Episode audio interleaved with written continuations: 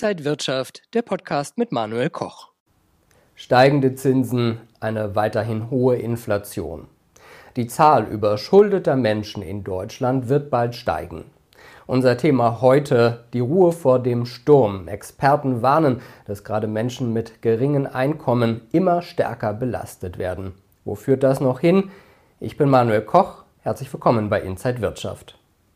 Die Inflation war und ist nicht nur deutlich zu hoch, sondern sie trifft Menschen mit geringen Einkommen deutlich stärker, sagt Marcel Fratscher, der Präsident vom Deutschen Institut für Wirtschaftsforschung in Berlin. Diese Personengruppe erfahre häufig eine individuell doppelt oder dreimal so hohe Inflation als Menschen mit höheren Einkommen, denn besonders viel Geld geht zum Beispiel für Lebensmittel oder Energiekosten weg. Und gerade diese hohen Energie- und Nahrungsmittelpreise schieben die Inflation an. Im Februar lag sie bei 8,7 Prozent in Deutschland. Ja, und auch die Entwicklung verheißt nichts Gutes. Der Inkassodienstleister Kreditreform geht davon aus, dass sich die wirtschaftliche Lage für viele Haushalte in Deutschland erheblich verschlechtern wird in diesem Jahr, trotz staatlicher Preisbremsen und Programme.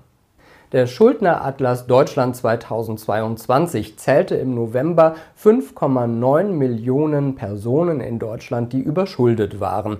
Das waren 4,4 Prozent weniger als im Jahr 2021. Denn in Corona-Zeiten haben die Menschen mehr sparen können und auch einen Puffer aufbauen können. Und der ist praktisch verbraucht. Auch eine Umfrage der Schufa im November zeigt, dass 35 Prozent der Haushalte davon ausgehen, dass ihr Einkommen nicht ausreichen wird, um den aktuellen Lebensstandard zu halten. Und auch die Lage der Unternehmen dürfte sich noch deutlich verschlechtern, denn der Staat hat zuerst massiv finanziell geholfen. Was könnte aber jetzt helfen? Experten raten dazu, die Mehrwertsteuer auf zum Beispiel Lebensmittel und andere Dinge der Grundversorgung zu senken und im Gegenzug Steuern auf fossile Energieträger zu erhöhen.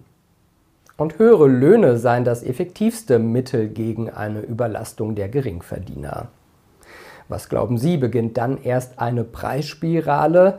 Ist das erst die Ruhe vor dem Sturm? Teilen Sie uns gerne Ihre Meinung in den Kommentaren mit. Vielen Dank für heute, bleiben Sie gesund und munter, alles Gute und bis zum nächsten Mal. Und wenn euch diese Sendung gefallen hat, dann abonniert gerne den Podcast von Inside Wirtschaft und gebt uns ein Like.